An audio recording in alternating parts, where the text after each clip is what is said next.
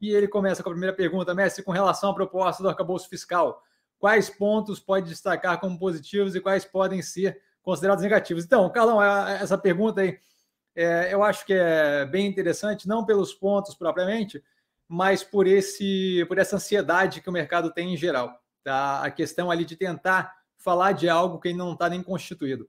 Tá? É, assim como se você pegar as lives da época da, do Bolsonaro lá que falava da reforma tributária que ia passar, assim como reforma previdenciária e por aí vai, você vai me ver falando sempre a mesma coisa. Assim, a gente tem um processo de isso daí, diga de passagem, é, o Brasil devia ter mais disso, assim, de ensinamento com relação a, a ao, ao, ao, ao, estado de como as coisas são, né? Ensino cívico, acho é o nome, mas de aprender, sabe? Pelo menos o funcionamento básico dos três poderes, que eu acho que dá uma ideia mais clara do porquê que eu pego um pouco mais leve com isso, tá?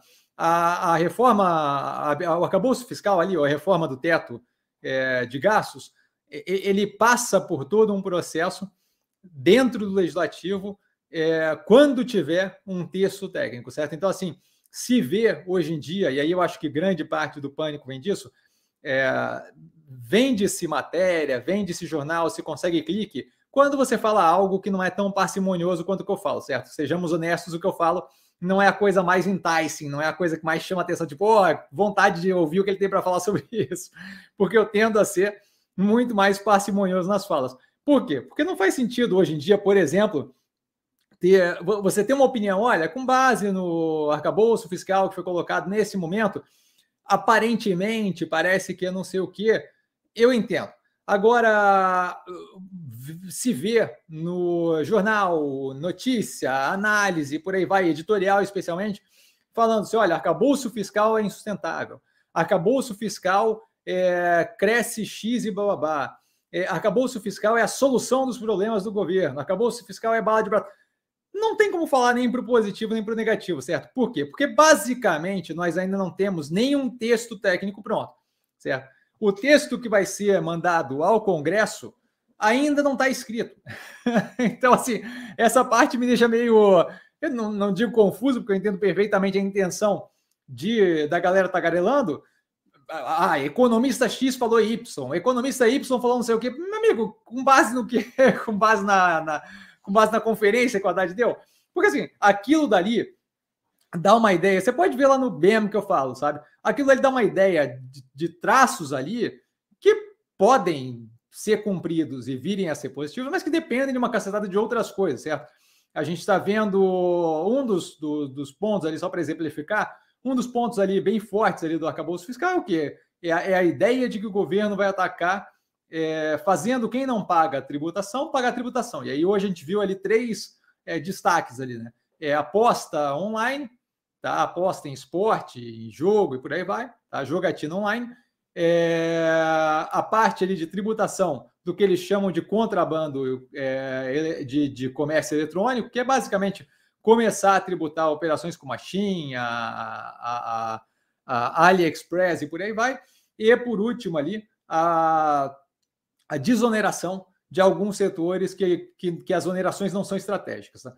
É, se você pega só esses três, você tem um, uma ligação ali vinculada possivelmente à parte da reforma tributária, que novamente é mais um processo pelo Congresso, certo? Então, assim, eu não perco tempo, por, porque eu acho que é contraproducente, eu não perco tempo confabulando sobre o que é positivo ou negativo no arcabouço fiscal, se a gente nem sabe o que vai ser certo? Ah, mas a gente tem uma ideia, mas a gente tem uma ideia muito vaga. Aquilo dali não foi colocado num texto técnico ainda. Quando for colocado num texto técnico, vai para a relatoria é, da Câmara, que muito provavelmente é do PP, e que vai ter todo um jogo de poder ali no meio. É como pega quem estava comentando a privatização da Eletrobras antes de ser jogada a, Câmara e vê o que saiu depois e vê se bate alguma coisa. Não bate.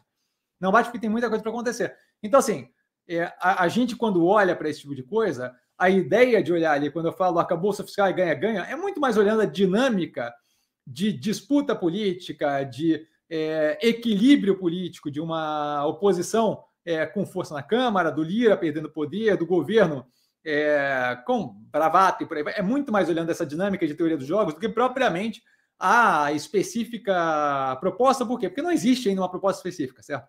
Então, assim, primeira coisa, por que, eu falo grande parte das vezes aqui? Ah, hoje, por exemplo, ah, é muito pânico em cima de pouca coisa, porque estão confabulando em cima de algo que não existe ainda. Não temos ainda um texto técnico para o arcabouço fiscal.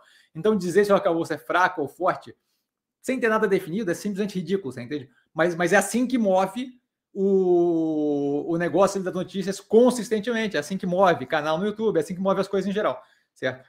Você falar da dinâmica de como deve se dar a discussão e a negociação daquilo é uma coisa. Você falar é negativo, é positivo, acabou o fiscal com base no que foi falado numa, tele, numa, numa, conferência, sem o texto técnico, sem ter passado pela Congresso, é meio complicado, né?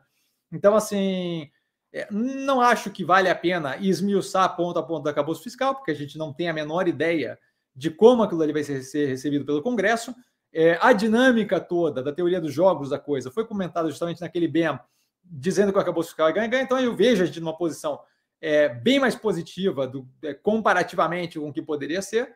Tá? Então, para a gente, eu acho que continuo vendo aí o direcionamento positivo, mas não acho que vale a pena discutir ponto a ponto é, de uma medida que nem tem texto ainda, certo? Então, não tem a medida, tem uma, uma não, não tem nenhuma carta de intenções, tem uma, uma conferência comentada de intenções. Então, acho que é contraproducente, a gente perde tempo é, com algo que não tem nem forma ainda. Tá? Então, basicamente isso. Eu falei um pouco mais, expliquei um pouco mais, porque isso daqui com certeza vai para seleções, porque eu acho que é relevante falar e explicar esse tipo de coisa. Tá? Por isso que se gera um pânico, oba, oba, muito agressivo, porque se fala de coisa que não se entende por não existir ainda, certo? Não tem como comentar algo que ainda não existe, certo?